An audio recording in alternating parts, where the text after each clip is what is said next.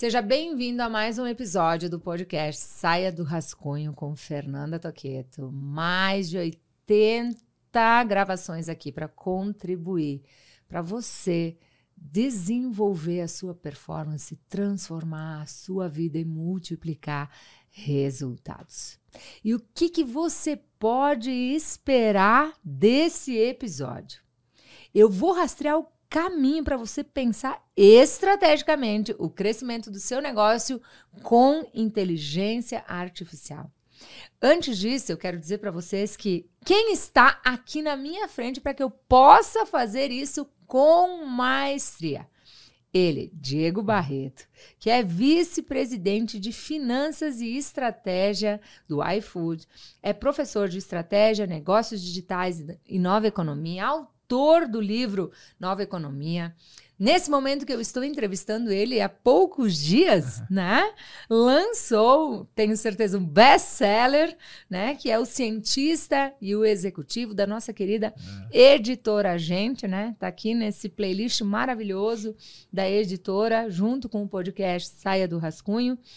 E, cara, quero descobrir o que tem por trás de toda essa evolução, crescimento, transformação com a inteligência artificial no iFood e conhecer um pouquinho da carreira desse cara que só voa.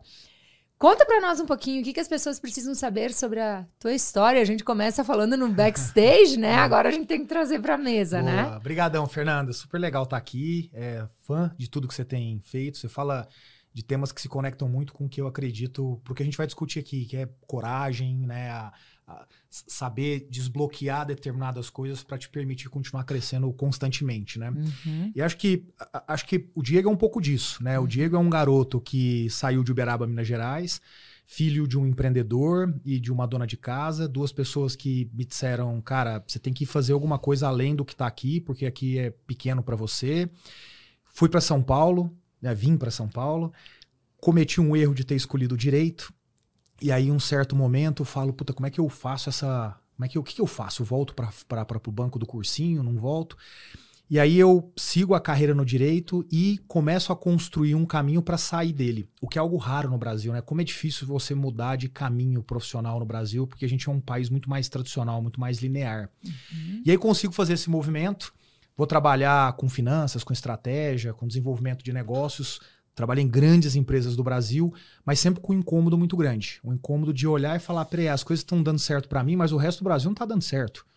E aí, você é, pode ter uma visão ou egoísta ou uma visão um pouco mais ampla, né? O egoísta é simples. Você fala, cara, eu tô ganhando meu dinheiro, tenho uma casa, tenho um carro, viajo, minha família está protegida, mas e aí, né?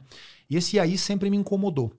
Em 2014 eu fui para a Suíça fazer meu MBA no IMD, e quando eu volto, eu volto com esse incômodo mais, eu diria, intelectualmente sistematizado na minha cabeça, e aí tomo uma decisão de vida, que é deixar o mundo corporativo tradicional para ir para empresas que naquele momento, eu estou falando de 2015, começam a criar no Brasil algo que até então era quase que inexistente.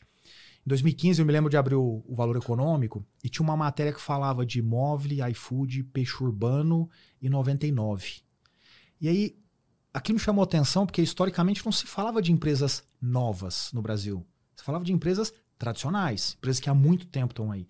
E essas empresas tinham em comum o fato de terem cinco anos de vida, mais ou menos, serem muito pequenininhas, mas terem crescido e chamado a atenção de uma forma muito relevante. E aí isso me chama a atenção, eu paro para estudar esse tema, é o que depois culmina no livro Nova Economia, e numa decisão de vida que é deixar esse mundo corporativo tradicional e ir para dentro dessas empresas, porque é aqui que eu enxergo o futuro do Brasil. Então aqui fala muito um pouco com o teu livro sobre a ótica da coragem, né, de fazer um movimento. Veja, eu estava numa situação extremamente confortável. Então, o Diego é um pouco o resultado disso. Sete anos atrás eu chego no iFood, é um cara simples, é um cara, um cara casado, três filhos, super, super preocupado com saúde, super preocupado com raízes, com família. Esse é um pouco do, do Diego que está aqui. Isso, Diego. E, Diego, você falou de alguns incômodos, né? É. E, e as motivações, assim, é, porque eu vejo uma energia em você. O que, que te motiva para fazer todos esses movimentos, essa realização, essas construções? Conta um pouquinho. Puta, é, é, é, essa é uma pergunta complexa. Eu acho que quanto mais a vida passa, mais a gente vai descobrindo um pedaço dessa resposta, né? Mas eu diria assim, acho que hoje, aos 40 anos de idade, é, quando eu olho para trás, acho que tem, tem, tem três coisas talvez que mais me chamem a atenção, porque me motiva. Acho que a primeira é, o meu pai é um empreendedor, né? Então eu vi meu pai fundar uma empresa, é, viver uma fase interessante de crescimento, de construção, e depois uma fase longa de muito sofrimento, né? Para conseguir fazer as coisas se perpetuarem, né? É, e o que era muito louco para mim era ver uma pessoa muito capaz, era ver algo é, bom que tinha sido criado, mas que tinha uma série de barreiras no entorno. E essa barreira não era competição, porque competição faz parte, né? Uma, as empresas querem ter seu, seu, seu espaço no mercado. Mas era a dificuldade, as barreiras que existiam, seja porque o Estado brasileiro colocava, seja porque a nossa sociedade colocava, seja porque a história nossa trazia uma série de, de, de, de fantasmas que não nos permitia avançar. Aquilo me incomodou demais. E, e, eu vi meu pai sofrer, né? Eu acho que quando você vê uma, uma coisa você tem sucesso. Outra coisa é você sofrer constantemente. Eu vi meu pai sofrer constantemente por causa dessas coisas todas. Então, acho que esse é um, tem um, um, lado da revolta, que é olhar e falar, cara, mas ninguém merece isso. Não é porque é meu pai, ninguém deveria merecer isso. Você deveria ter insucesso porque você não foi competente. E aí tá tudo bem, vamos para a próxima. Mas você ter barreiras no seu entorno, isso para mim é um problema sério, assim, isso me machuca. Acho que tem um segundo ponto que é, eu sou uma pessoa muito, muito é, muito ligado à política. Apesar de não ser político, mas eu leio muito, estudo muito e me relaciono muito com esse mundo porque eu sinceramente acredito na política como uma forma de transformação. E, de novo, quando você olha para esse ambiente, poxa, como é doloroso, né? Como é complicado, como é difícil transformar o Brasil por meio da política. E a gente depende disso, assim, enquanto eu estou fazendo alguma coisa legalzinha aqui no iFood, você está fazendo aqui, você está transformando por meio do seu livro, uma decisão política do ponto de vista de políticas públicas, cara, melhora a vida de milhões de pessoas. Assim, numa escala muito maior do que eu e você somados. Uhum. Então, a política é, é, algo que me atrai muito e ela também me gera um pouco dessa revolta por ver a dificuldade que a gente tem de fazer coisas tão importantes e significativas para o país, né?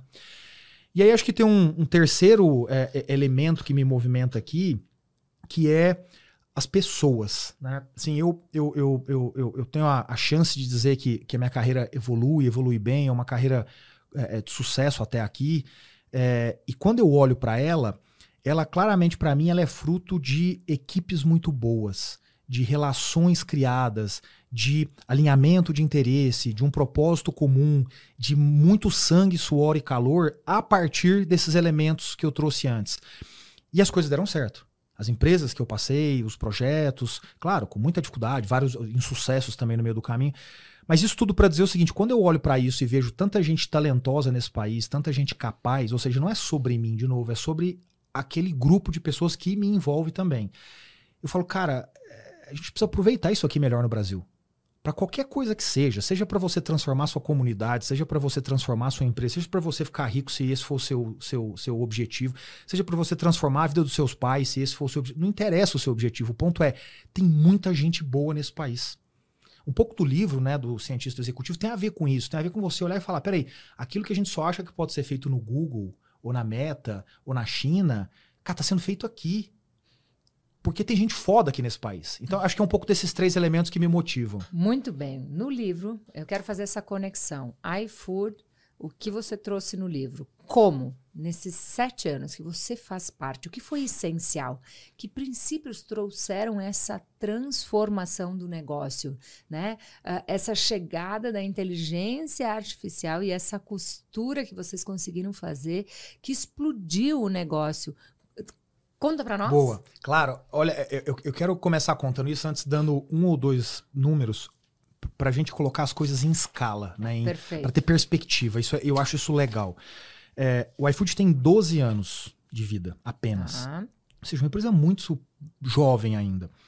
Essa empresa hoje, ela tem 330 mil restaurantes na sua plataforma dos quais 95% são pequenos restaurantes. É empreendedor do dia a dia, é o comerciante, como, né, como a tua família veio do comércio, é aquele comerciante lá do, né, da esquina ali com a, com a barriga no, no balcão. É, tem 300 mil entregadores. É o segundo maior gerador de emprego do Brasil, se chama iFood, com 12 anos de vida. O iFood vendeu no ano passado 40 bilhões de reais. E tem atualmente 50 milhões de clientes. Cara, isso em 12 anos. Então, eu tô dando esses números aqui só para dizer o seguinte: poxa, quando você olha para isso, você poderia dizer assim, pô, Diego, isso aqui é porque vocês são muito inteligentes? A resposta é não. Nós somos pessoas normais. Isso aqui é porque vocês criaram uma tecnologia que ninguém no mundo mais tem, do tipo a fórmula da Coca-Cola? A resposta é não também. Então, de onde vem tudo isso? E, e, e, e, o que, que vai nos permitir continuar tudo isso sempre numa escala cada vez maior? Acho que o primeiro é, e, essa resposta que eu estou te dando, ela vale para tudo, inclusive aqui para inteligência artificial, quando a gente fala especificamente dela. Mas o primeiro é, a gente tem uma visão grande. Cara, a gente não se limita e, e, e, esse é um ponto que fala muito contra aquela linearidade do brasileiro que eu já mencionei uma ou duas vezes aqui. A gente pensa grande. É muito legal dentro do iFood, a gente, toda vez que a gente faz o nosso encontro anual, a gente lembra para as pessoas o que, que a gente achava que era grande, sei lá, 10 anos atrás, e falava assim: nossa, isso aqui é muito grande. E todo mundo dizia: será que é possível atingir? Aí a gente atingiu. Aí a gente lembra de cinco anos atrás, o que, que a gente falava que era grande? Todo mundo falava: nossa. Essa e a gente vai mostrando isso para as pessoas. Então, essa grandeza de pensamento, de impacto, de, de onde a gente quer chegar, é o primeiro grande ponto. Porque, por favor. Ah, eu te interrompi. Claro, Dá para dar um exemplo do que é uma visão grande para o iFood hoje? Claro, claro. A nossa visão grande de iFood hoje é ser a empresa responsável que vai reduzir o custo do alimento no Brasil. Cara, isso é muito brutal. Essa visão, via de regra, ela está relacionada a estados e não empresas ao longo da história. É o Estado que sempre teve essa responsabilidade ou esse objetivo. A gente trouxe isso para a gente. E a gente acha que coordenando a cadeia de valor melhor, ou seja, conhecendo muito bem a demanda, tendo uma altíssima densidade de entrega e, portanto, reduzindo o custo da logística, e trazendo essa informação da ponta para o produtor para que ele organize melhor a sua produção, eu vou reduzir o custo dos alimentos ao longo dos anos. Olha a total indignação, incômodo dele Muito. na resposta, né? total, total, é. total. Muito bom. Eu gosto dos exemplos que é, o que é uma visão grande? Cara, é transcende quantas entregas a gente vai fazer. É conseguir reduzir o custo é. da alimentação. É, é, isso. Uau. É isso. E, De... talvez, e aí talvez alguém diga assim, cara, mas para que pensar isso, né? É porque Cara, o ser humano é movido a perspectiva. Uhum. Quem estuda psicologia, e você sabe disso, o ser humano é movido à perspectiva. Se o ser humano não tem perspectiva, ele tem mais dificuldade de se movimentar, né? Uhum. Então, eu costumo brincar muito assim. É, muita gente que fuma só tem a perspectiva do que, que é viver mais quando descobre que, infelizmente, está com um problema pulmonar. Né? Então, esse é um exemplo negativo, porque a gente, infelizmente, acaba sendo mais movido no nosso dia a dia por problemas. Mas a gente precisa virar um pouco essa cabeça. Dizer, cara, a gente precisa se mover por algo grande, para buscar algo grande. Então, acho que esse é um primeiro ponto. Segundo ponto aqui é a gente sempre entender o poder da comunicação. Ou seja, ter uma visão grande é importante. Mas mais do que ter uma visão grande, você precisa fazer as pessoas embarcarem nela. E, e esse primeiro embarque, ele se dá por meio da comunicação. Então, no nosso caso lá, a gente comunica muita, muito poucas coisas, com uma frequência muito grande, de uma forma muito simples. O iFood tem 5.500 pessoas trabalhando lá. Eu não posso comunicar de uma forma complexa. Vai ser difícil eu conseguir fazer todo mundo pegar a mensagem. Eu não posso falar uma única vez. Por quê? Porque às vezes vai passar batido, então eu preciso ter frequência. Eu não posso falar de 10 coisas. Cara, como é difícil explicar muita coisa para alguém, para qualquer pessoa. Então eu preciso priorizar. Então, esse é o segundo elemento nosso. Pouco frequente e simples. Exatamente. O terceiro elemento é pessoas. Né? O que eu quero dizer com pessoas? Né? E muita gente fala, cara, é, é, é, todo mundo em última instância numa empresa vai falar, não, talento é importante. É, toda vez que alguém me fala isso, eu falo, cara, me fala três coisas que você faz pelas pessoas e se você. para eu reconhecer se você realmente se preocupa. Então eu vou te falar como é que a gente trata esse tema lá dentro do iFood. Primeira coisa, nós demitimos pessoas. É meio louco te dar essa resposta, porque, como primeira, porque talvez você diga assim, que estranho. Achei que o Diego ia falar que cuidava super bem das pessoas. Não, não, não, não. não. Para mim tem um ponto antes. Na minha casa está comigo quem eu quero. Na sua casa está com você quem você quer. Lá no iFood tem que ter as pessoas que a gente quer. As pessoas que respeitam a minha cultura, as pessoas que entendem a minha visão grande, as pessoas que querem ter sangue, suor e calor comigo todo dia para poder atingir isso. As pessoas que querem compartilhar depois os bônus comigo né, comigo disso. Então é, a gente demite pessoas. Ou seja, quem está lá dentro são as pessoas que a gente realmente acha que tem que estar lá dentro. Que negócio de, não, vou oferecer uma previdência privada para a pessoa que ficar aqui 20 anos. Não, não, não. Para reter não, talentos. Não, não, Eu quero que esteja aqui todos os dias quem deve estar aqui todos os dias. Se daqui cinco dias o Diego não for a pessoa ideal para o iFood, o iFood não pode ficar comigo. É dif... Eu tenho que lutar para estar lá. Não é um iFood que tem que lutar para me ter lá. Sou eu que tenho que lutar todos os dias para estar tá lá. Então esse é o primeiro ponto de pessoas. O segundo é, a gente olha muito pro lado comportamental das pessoas. Isso para nós é essencial, Fernanda. Sabe por quê? Porque o Brasil, como a gente já falou um pouquinho aqui, é um país para poucas pessoas. Essa é a realidade. Né? O topo das empresas tem um perfil muito claro de quem está lá, a política tem um perfil muito claro de quem está lá. Essas pessoas, via de o empresari, grande empresariado nacional, tem um perfil muito claro. Ou seja, o Brasil é um país que, se você nascer com determinadas características, a tua chance de estar tá à frente e, portanto, ter sucesso é muito maior do que as demais. O que isso quer dizer? Isso quer dizer que as pessoas que chegam em algum lugar no país não necessariamente são as melhores. São também as melhores, mas também as pessoas que nasceram com algumas vantagens que nem todo mundo tem. Então, deixa eu te dar o meu exemplo de vantagem. Cara, eu nasci homem, eu sou heterossexual, eu sou é, de uma família, é, de uma família, vamos dizer assim, tradicional. Eu estudei nos melhores colégios privados da minha cidade. Eu estudei numa faculdade privada que minha família pôde pagar. Eu fiz meu MBA fora do Brasil. Cara, qual a chance de eu dar errado? Aí você pode falar assim, Diego, mas é porque você se esforçou? É, boa parte não. Porque ninguém nunca me disse não por causa da cor da minha pele, ninguém nunca me disse não por causa da minha sexualidade. Eu não tive problema para comer na minha casa, eu não tive problema para estudar nos melhores colégios. Você entende assim? Tem. Não necessariamente porque eu cheguei, eu sou efetivamente o melhor. Isso tudo se resume à questão então do comportamento. O que a gente quer é o melhor comportamento. Pô, Diego, mas se a pessoa não for boa nisso, cara, a pessoa com melhor comportamento, eu vou dizer para ela assim, cara, para ficar aqui mais dois anos, você precisa atingir esse estágio. Então depende só de você. Então a gente olha muito para comportamento. E o terceiro ponto, a gente bota todo mundo no jogo. Então, hoje dentro do iFood, sabe quantos sócios eu tenho lá dentro? Das 5.500 pessoas? Quase 2 mil pessoas. Opa. Eu pego o meu capital da empresa e dou para essas pessoas, acreditando que elas têm um comportamento de sócio e que elas, por causa disso, vão trabalhar comigo para poder chegar em lugares melhores e na hora que isso aqui tudo dá certo, dá certo para elas também. Então, tem um componente aqui, veja, eu não estou falando de benefícios. Eu não estou falando aqui de um lugar para descompreensão. Não estou falando aqui de um escritório bonitinho, ainda que você possa ter essas coisas. Eu estou falando de alinhamento de interesse. São esses três elementos anteriores para mim, é alinhamento de interesse. Então é pessoas. E aí, por último, Fernando, acho que tem um, um, ponto que ele é mais tático, que é a gente é muito chato com a execução.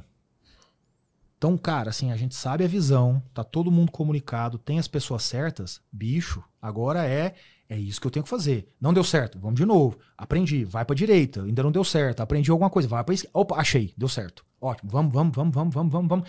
Então, assim, a execução para nós é um negócio muito importante. Então, é, é, é, uma empresa que ela é constantemente inconformada. Né? Existe uma expressão no mercado americano que é rest and vest, que, que ela quer dizer o seguinte: é, descansa, descanse até que as coisas cheguem, sabe? Então, tipo, vai tocando as coisas meio assim, tal, aí vai cair um bônus, você vai ganhar um dinheirinho aqui. A gente a gente não admite isso. Assim. Então, isso volta muito para essas questões de comportamento que eu disse, para as questões de querer ter o sócio lá dentro, é, para a questão de acompanhar a execução e ter que entregar aquilo que a gente está combinando. Então, enfim, acho que no final é, é, a soma desses elementos que permite a gente chegar nesses, nessas, nessas visões grandes que ao longo do tempo a gente construiu. Bastante forte essa cultura, né? Essa forma de.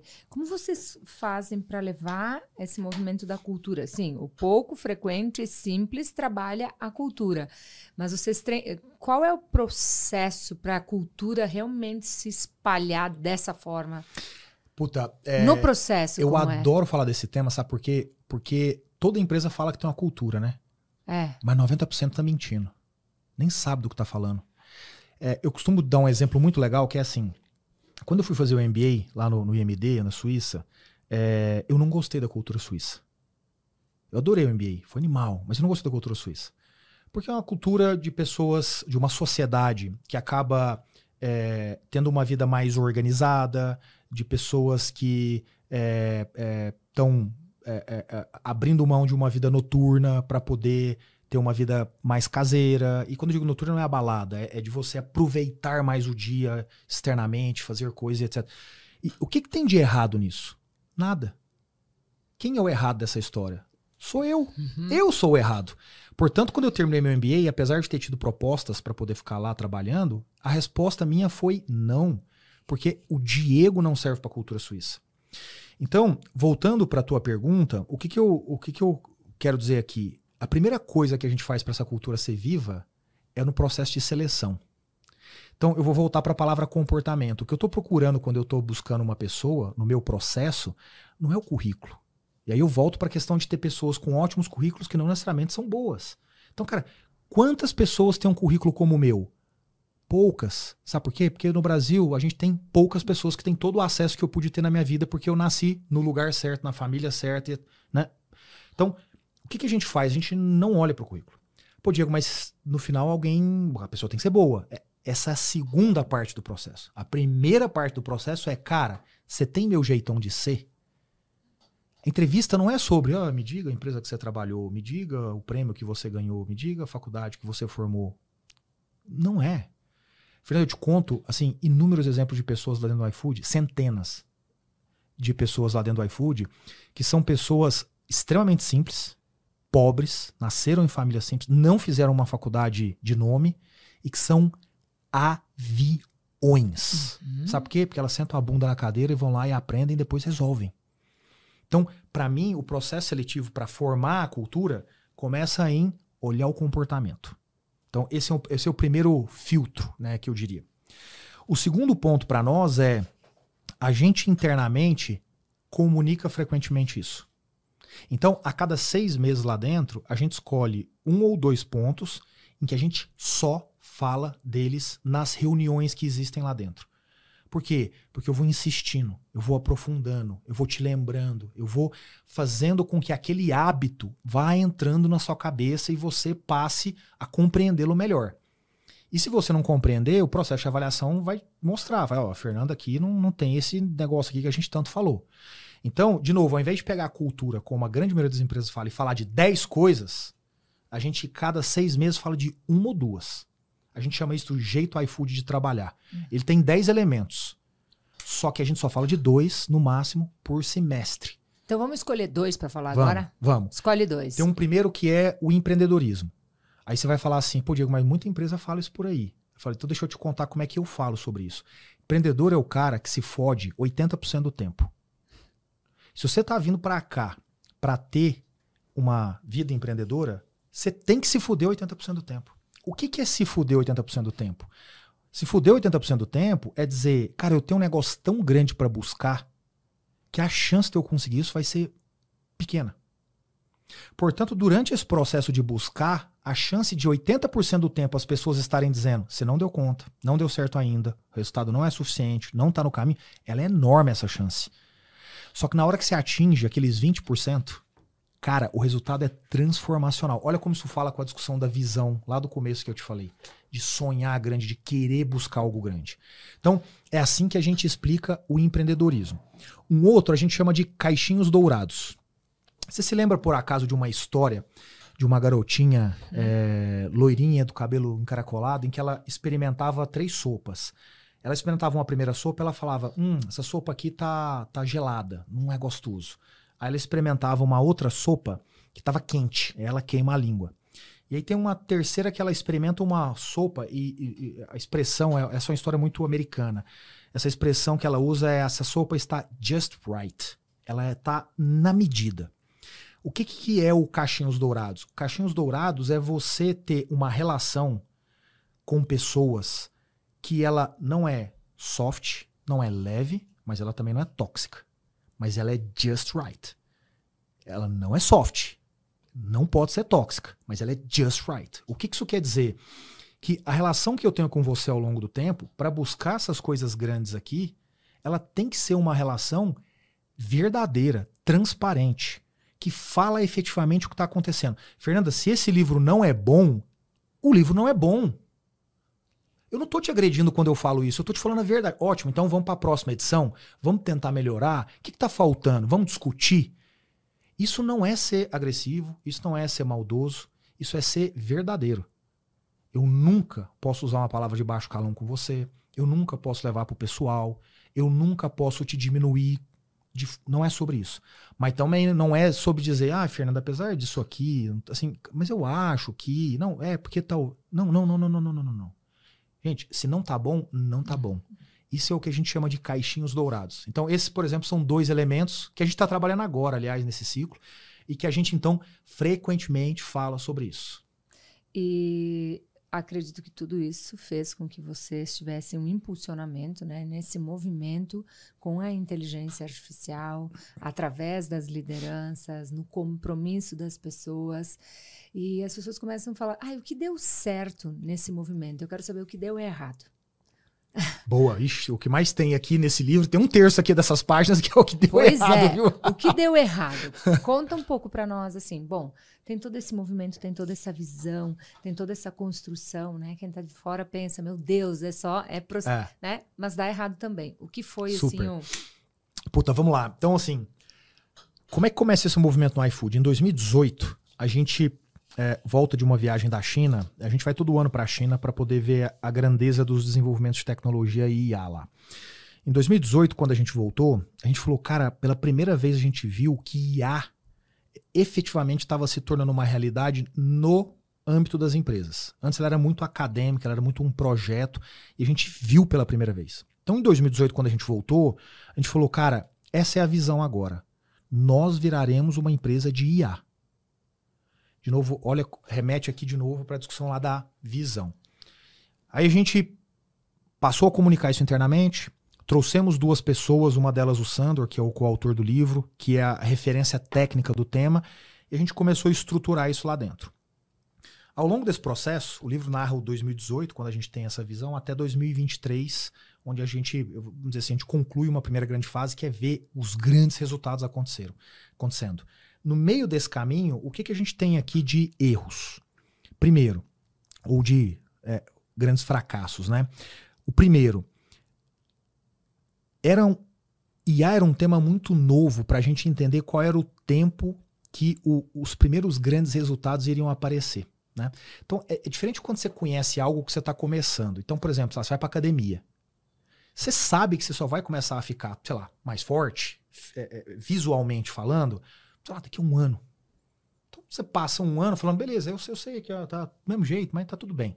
Porque você conhece, apesar de você não ter se dedicado, mas você conhece. IA era algo que nós não tínhamos referência. Eu não tinha com quem falar aqui em 2018 para a pessoa dizer, cara, ó, vai ser. Então, existe uma frustração nos dois primeiros anos em que muita gente fala, mas, cara, não vi nada ainda. Mas e aí? Cadê? E isso mexe com as pessoas, né? Quando a gente fala de perspectiva, se você não mantém as pessoas nesse processo em ascendência, as pessoas desanimam. Então, eu diria que esse foi um primeiro grande problema que a gente teve. A gente teve, a gente teve que lidar com uma frustração porque a gente não soube dar a perspectiva perfeita de quando a gente começaria a ver os resultados. Então, esse é um primeiro ponto. O segundo é: existiram vários problemas enormes de conflitos entre as pessoas. Por quê? IA, ela altera a forma como você chega a um certo resultado. Então, veja, você tem um time fazendo algo de um jeito e que está dando certo. Um belo dia você fala, eu tenho uma outra pessoa que não é daquele time, fala, parece haver um outro jeito de chegar num resultado que vai ser melhor. A primeira reação aqui é dizer, quem disse? Então, esses conflitos, eles foram muito comuns nos dois, dois anos e meio desde 2018. E, e, e, que era um, e que era já esperado, mas acho que quando algo que você espera acontece, a materialização dele dói mais do que quando você só imaginava. Então, tiveram várias situações que a gente inclusive narra de times que falavam, cara, a gente não vai fazer isso.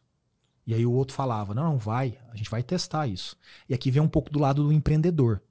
As pessoas com espírito empreendedor, elas atropelam nesse momento. Não, a gente vai testar. Não tem opção, não tô te dando opção. Não, mas eu que Não, não. Cara, isso aqui é uma desse. Olha a nossa visão. A gente precisa testar isso aqui para chegar lá. Então, esses conflitos foram extremamente comuns. E eu não tô falando isso como se fosse algo legalzinho, bacaninha, não. É chato no dia a dia fazer isso. Depois o resultado é bom, você fica feliz. Mas no dia a dia é muito tenso, é muito doloroso. E aí acho que tem um, um, um terceiro ponto aqui que é quando você. E aí acho que esse é um, é um exemplo legal para contar bem, bem vivo, assim, muitos que vão ouvir vão, talvez vão se lembrar. Quando você começa a mexer em toda a estrutura, a infraestrutura, a organização da empresa em prol de algo que você decidiu fazer, é normal que em algum momento alguma coisa é, caia. Né? Então é como você, cara, reformar sua casa bastante morando lá. Em algum momento você vai pisar num prego, em algum momento você vai tropeçar, em algum momento essas coisas acontecem, por mais que você se cerque de todas as né, medidas para evitar um problema desse. Um dos grandes e mais marcantes que a gente narra aqui também é o do famoso Dia dos Namorados de 2020. 2020, por causa da pandemia, hum. o Brasil foi para casa. O Dia dos Namorados, historicamente, você não come em casa. Se você comer em casa, ele geralmente é a partir de algo que você cozinha. Né? Então você fala, pô, vou fazer um negócio bacana aqui com meu namorado, puta, eu vou cozinhar um negócio uhum. legal para ele. Ou vocês vão para um restaurante numa noite especial. Esse é o típico dia dos namorados no Brasil. Naquele ano de 2020, a gente teve pela primeira vez um dia dos namorados diferente. Na pandemia, a maioria das pessoas não puderam sair, ou nenhuma, né, via de regra, pôde sair para ir para um restaurante. As que optaram por ficar em casa, cozinhar em casa era mais difícil. As pessoas estavam sem babá, estavam sem alguém ali para ajudar, os filhos estavam em casa o tempo todo, todo mundo trabalhando em casa. Era mais difícil fazer algo especial. Diferente de um dia normal, você pegava seus filhos, deixava na sua mãe e deixava a casa só para você e pro teu namorado. E aí, Fernanda, eu vou para para para eu, eu, acabei fazendo algo em casa, né, ali para mim para ir para Carol. A gente pediu algo no iFood. Eu não bebo álcool, exceto com ela para tomar uma tacinha ou outra. E aí a gente sentou a, a, na mesa e em um certo momento eu me peguei meio alegre. E aí eu falei, como é que eu posso estar alegre? Porque eu não, eu não sou de bebê. Mas por que, que eu estava alegre? Porque a comida não chegou. Ou seja, via de regra, eu, tava, eu começava a tomar alguma coisinha, tinha uma comida, aí você né, ia forrando o estômago, como a gente diz lá em Uberaba, e aí eu, eu, eu, ficava ok. Aí eu falei, comida não chegou? Como assim a comida não chegou? Peguei meu celular. Quando eu peguei meu celular, chegou uma mensagem do CEO do iFood. Cara, ferrou. A plataforma caiu. Naquele dia, com toda essa reorganização que a gente vinha fazendo ao longo do tempo, algo falhou num, num microserviço que a gente chama de pagamentos. E a plataforma caiu. E naquele dia, com o Brasil inteiro em casa, pedindo pelo iFood, eu, eu só para te dar uma dimensão, naquela noite é, foi pedido no iFood um milhão e meio de pedidos para aquele, para aquela ocasião, para aquele jantar um milhão e meio de casas. Se você imaginar que cada casa tem pelo menos ali o namorado com a namorada, 3 milhões de pessoas. Se frustrar. Ao mesmo tempo. Um dia especial. Não é que era um dia comum, uma segunda-feira, que depois você fala, ah, eu vou comer qualquer outra coisa aqui. Cara, foi foda. foi duro. Faz parte desse processo de reformar a casa, morando na casa, uma hora você precisa no prego. Foi um dia tenso, foi um dia difícil. A gente, cara, acabou com a noite de 3 milhões de pessoas, os entregadores que se prepararam para aquele dia para poder né, ganhar um dinheirinho extra, porque ia ter muita demanda, praticamente não ganharam dinheiro, os restaurantes que se estocaram, que compraram produtos, ingredientes para poder fabricar em excesso, né, ou a mais aquele dia, acabaram ficando com estoque. Então, você imagina a tempestade que foi criada nesse, nesse dia. Foi bem doloroso, foi bem duro. E a saída? A saída foi ser humilde em pedir desculpa, porque a gente não você não consegue resolver uma plataforma instantaneamente. Então a realidade é que o problema perdurou naquela noite. Então nos restou pedir desculpa, reembolsar os restaurantes que tiveram perdas e enviar uma ajuda de custo para todos os entregadores. E para os clientes nos restou ser humilde e dizer erramos naquele dia. E foi bacana, eu achei interessante essa pergunta, porque eu tenho certeza que as pessoas que estavam nos ouvindo se perguntaram: e aí? O que, que aconteceu? Aconteceu uma atitude nobre, um prejuízo grande, mas o aprendizado deve ter encaminhado muitos movimentos estratégicos. Né? Exato. Né? É bom falar dos erros, porque coloca a pessoa diferente. Cara, quer mudar, você vai ter que encarar. encarar a verdade, encarar o processo de transformação. O que que para as pessoas que estão nesse momento assim, do caminho que vocês percorreram, esses foram os erros, mas o que foi acerto assim? Cara, você falou já, nós vamos para a China todo ano. Ah, a gente está presente, a gente acompanha, a gente tem visão, a gente tem pessoas. Mas, assim, o caminho dessa, desse movimento, porque vocês tornaram uma empresa que faz, né, esse ser. Vocês transformaram com a tecnologia. Então, conta um pouco para nós como fazer isso. Boa. Olha, é, o, o, caminho, ele é, é, é, é, A gente até se preocupou no final do livro em, em fazer um capítulo só para explicar um pouco mais esse passo a passo, exatamente porque no final as pessoas querem tirar algo um pouco, né, uma ferramenta, né? Aham, isso. É, então a gente acabou colocando ali. E aí, o que a gente. Qual capítulo é? É, é o último. Uhum. Então, se, Onde se, as pessoas conseguem o livro? Então, em todas as plataformas, a uhum. Amazon, enfim, Mercado Livre, todas elas. S? É, exatamente, são os 10 pontos. pontos rumo à inteligência exatamente. artificial. Exatamente. Para todos os negócios. E aí, o que, que a gente. São esses 10 aqui, a gente uhum. explica eles. Então, o, o primeiro deles é a visão, né? De novo, tem a ver com aquela perspectiva que a gente falou. O segundo é a liderança, que tem a ver com aquelas duas pessoas que eu disse que a gente trouxe para bater esse bumbo e falar e começar o processo de transformação. Terceiro é velocidade. Né? Lembra que eu te falei da perspectiva e a demora, às vezes das coisas acontecerem? Você tem que ter velocidade. As pessoas têm que olhar e falar: Ixi, que legal, tá acontecendo. É igual quando você resolve, sei lá, perder peso, você perde os primeiros 200 gramas, você fala: opa, foi. Tô perdendo. Ah, mais 200. Você tem que ter essa velocidade. O quarto tema aí é talentos. Já falamos de pessoa e, e talento não é trazer a pessoa pronta. Aqui a gente fala muito disso. Talento é você pegar pessoas também que já estão lá e levar elas para um outro patamar. Quarto ponto aí, deixa eu ver aqui que tá aí o, ah, o que a gente chama de é, é, a gente chama de IA Translators, os tradutores de IA e os Badus. Esse é um nome interno que a gente usa para falar exatamente sobre essa transformação de pessoas. Para poder pegar pessoas que falam, cara, essas pessoas não são pessoas de IA, mas com um pouco mais de exercício aqui, essas pessoas conseguem estar tá muito próximas. Então a gente fez isso com 3 mil pessoas dentro do iFood. A gente pegou 3 mil pessoas e falou, cara, vocês precisam se dedicar nisso aqui para poder chegar nesse estágio. 3 mil pessoas fizeram isso. E tem tudo a ver com a cultura de vocês, Totalmente. né? De formar para tudo que precisa, Exatamente. né? Exatamente. Comportamento sempre. Exatamente. Muito bom. O sexto ponto é o IA como engrenagem. Ou seja, IA não é um negócio isoladinho ali num, num, numa área, num produto, num processo. IA é a empresa. Então a gente, costuma, a gente costuma brincar assim: que empresa hoje vive sem o Excel? Nenhuma. Todos os departamentos estão lá usando em alguma medida o Excel. É isso. É esse conceito. IA não é sobre uma área, um projeto, uma equipe. A empresa precisa se transformar. Por isso, treinar 3 mil pessoas. Porque eu preciso de todas as áreas fazendo isso. Ela é a engrenagem da empresa. O sétimo ponto é o que a gente chama de skin in the game. Essa é uma expressão americana que é muito comum a gente usar nesse, no mundo do, do, empreendedorismo, que é ter a pele no jogo, né? Que é o cara que fala, beleza, eu, eu cara, se, se todo mundo perder, eu perco junto. É um pouco da história aqui do, da participação acionária que duas mil pessoas dentro do iFood têm. Ou seja, se isso aqui der errado, deu errado para todo mundo. Se der certo, todo mundo vai ganhar com isso esse skin in the game, essa é uma expressão muito boa. Em português não tem uma expressão boa, por isso que a gente usou a, a americana. É muito, é muito forte. O oitavo ponto é o que a gente chama de Brilliant Basics. De novo, é uma expressão americana, mas é porque é muito comum nesse meio.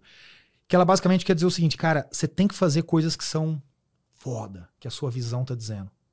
Mas o Brilliant Basics, né, o, o, o, o básico muito bem feito, é muito importante. Uhum. Porque senão você precisa no prego mais vezes. Então, esse Brilliant Basics é. Às vezes a gente, quando sonha muito alto, a gente esquece disso, né? É como, eu gosto desses exemplos simples, é como você ir pra academia para ficar forte e esquecer de comer bem. Você pode ficar forte e bonitão, mas se não tiver saúde, não adiantou. Então, você precisa equilibrar isso, né? O nono ponto é o que a gente chama de mindset chipador. É, é, chipador, ele, é, ele vem da palavra shipping, que é entrega. Né? Isso é uma expressão que se usa muito em times de engenharia para dizer, cara, você precisa entregar. Não é sobre ficar fazendo, ficar fazendo, ficar fazendo. Tem que ter entrega.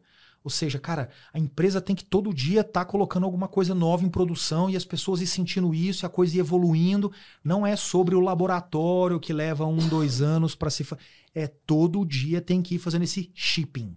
Então tem a ver com isso. Esse mindset entrega, isso volta para aquele tema de execução que eu te falei. Sobre estar tá constantemente fazendo e, e entregando. E aí o, o, o décimo ponto aqui, que é o resultado transformador. Que é, ou seja, é pegar aquela visão lá do começo e na prática chegar a um resultado que ele é transformador, que as pessoas olham e falam: Uau, essa empresa agora é 10 vezes melhor do que era antes de começar isso. Uhum, juntar tudo isso, e isso leva tempo, né? Você falou que. Cinco anos pra gente. Cinco anos. E, e, e, e a ideia do livro tem a ver exatamente com essa pergunta, Fernanda, porque o, o mundo ele está agora olhando para esse tema de IA de uma forma muito mais próxima, né? Então eu tenho certeza que é, é, é, várias empresas estão tocando nesse tema agora. E o que vai acontecer daqui seis meses, um ano, é que as pessoas vão falar: é, mas deu nada esse negócio. Então a gente precisa fazer as pessoas entenderem que esse processo leva tempo. Se a gente não tiver essa paciência e essa visão nas empresas brasileiras, a gente vai continuar relegado à nossa mediocridade. Então, eu gosto sempre de falar um negócio assim: o Brasil é hoje a nona maior economia do mundo. Cara, o Brasil é a nona maior economia do mundo, e se eu te pedir para me dizer quais são as grandes empresas globais brasileiras que não estão ligadas à terra, porque a terra nos foi dada, quantas empresas a gente tem? É difícil até elencar. Quantas empresas a gente tem? Ambev, Ambev é. Quem mais? Essa empresa foda que você fala, cara, esse cara é no mundo reconhecido por ser. Nós somos a nona maior economia do mundo. As empresas efetivamente que são reconhecidas no Brasil, no mundo, são as empresas ligadas à terra, porque o nosso minério é de altíssima qualidade, porque a nossa agricultura é, tem aqui terras vastas, porque o nosso eucalipto nasce em sete anos, enquanto o cone na Europa precisa de 21 anos para poder, poder crescer. Então, assim, a gente precisa ir para um outro patamar. As empresas brasileiras precisam ter uma capacidade de fazer e transformar muito maior do que a gente se acostumou. Então, a gente não pode ser o comerciante não é que a gente não precise dele, ele tem que existir. Mas o sonho tem que ser maior do que esse. Você pode no final não, não dar certo e continuar o comerciante que tem uma loja. Tá tudo bem, não tem nenhum demérito nisso. Mas o ímpeto, a vontade tem que ser de fazer algo transformador. E é, é IA, entre outras coisas, que vai te permitir isso no futuro. Perfeito. Vou te fazer a pergunta que retoma lá a largada desse podcast que tem a ver com você. Você contribuiu para toda essa transformação de negócio, né? E onde você quer chegar? Boa, essa pergunta é instigante. E ela é reveladora. Então você foi muito sábia em fazer essa pergunta. Cara, eu, eu eu, eu vou te dar uma resposta, mas eu queria que você interpretasse ela sob a ótica da visão. Né? O que, que eu quero dizer? É muito mais sobre o sonhar grande para chegar em algum lugar do que necessariamente aquele pontinho específico. Mas eu falo para as pessoas que me perguntam isso: onde você quer chegar? Eu falo, eu quero ser presidente do Brasil. E veja, não é que eu quero ser o presidente do Brasil. Mas a gente, eu miro para mim coisas que me permitam mudar o Brasil de forma profunda. Então, por exemplo, estar no iFood hoje e estar negociando, como eu estava com o governo anterior, estou com esse atual, a criação de uma, de uma lei que traz a proteção social para os trabalhadores de plataforma, cara, isso é muito relevante. Isso mexe com milhões de pessoas no Brasil e sou eu que lidero esse processo. Liderar, uh, diminuir o custo da alimentação que você exato, falou, né? Exato. Ah. Cara, olha que legal isso. Então, é, é, então, onde eu quero chegar, porque eu quero ser o presidente do Brasil. Eu digo, você quer subir no palanque? Não, não, não, não. Essa é só uma forma de representar algo para dizer o seguinte: eu quero fazer coisas que impactem em grande escala o Brasil. Para fazer pequeno, eu, eu prefiro não gastar meu tempo nisso. Então, eu prefiro falhar daqui 20 anos, você me convida de novo, eu venho aqui, você fala, pô, Diego, não deu certo, né? Tá tudo bem. Mas essa era a minha intenção. Posso fazer mais uma? Claro. encerrar? Lógico. Já que nós entramos no pessoal, um conselho. Você falou que tem. Três filhos. Três é. filhos. Um conselho para eles, para o futuro. É, cara, o, o, o, maior conselho que eu tenho para os meus filhos é leitura. É, eu, eu, leio muito. Eu leio dois livros por mês. É, eu, eu gosto de dar muito um exemplo para mostrar o poder da leitura, né? Eu vim de Uberaba, Minas Gerais. É, vamos admitir que, sei lá, aos 15 anos de idade as pessoas já teriam um certo hábito, uma aptidão por leitura. Aos 15 anos de idade, eu já tinha essa aptidão e em Uberaba, que é uma, não é uma cidade pequena, Uberaba tinha à época 200, 250 mil habitantes. Uberaba não tinha uma livraria. E também não existia esse mundo digital que a gente tem hoje. Então, eu não li entre os 15 e os 21, porque o que tinha lá eram só as bibliotecas com livros antigos, clássicos, etc, etc. E aí eu cheguei em São Paulo e comecei a ler. E eu falo, cara, eu comecei a ler aos 21 anos de idade, eu tenho 40, faz 20 anos que eu leio dois livros por mês. Cara, olha o tamanho de conhecimento que existe nisso. Agora, imagina se o Diego pudesse, se o Diego hoje, morando em Uberaba, tem acesso ou uma livraria, porque lá existe hoje, ou a, a forma digital do conteúdo, se ele começasse a ler os 15. Ele chegaria em São Paulo aos 21, com 6, 7 anos, vezes 12 meses, vezes dois livros a mais de conhecimento. Então, o meu grande ponto para os meus filhos hoje é o conhecimento está disponível.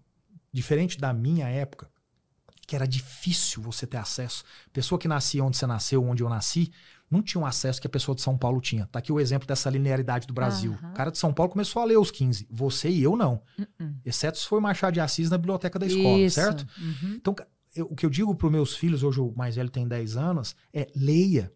Crie o hábito. Vamos fazer isso junto, vamos brincar. Se você criar esse hábito ao longo de 20, 30, 40, 50 anos, cara, a quantidade de informação que você vai ter, e aí você tem que ser depois sábio para usar isso bem e aplicar, exatamente. Uhum. Mas esse é meu grande conselho, leitura. Sensacional.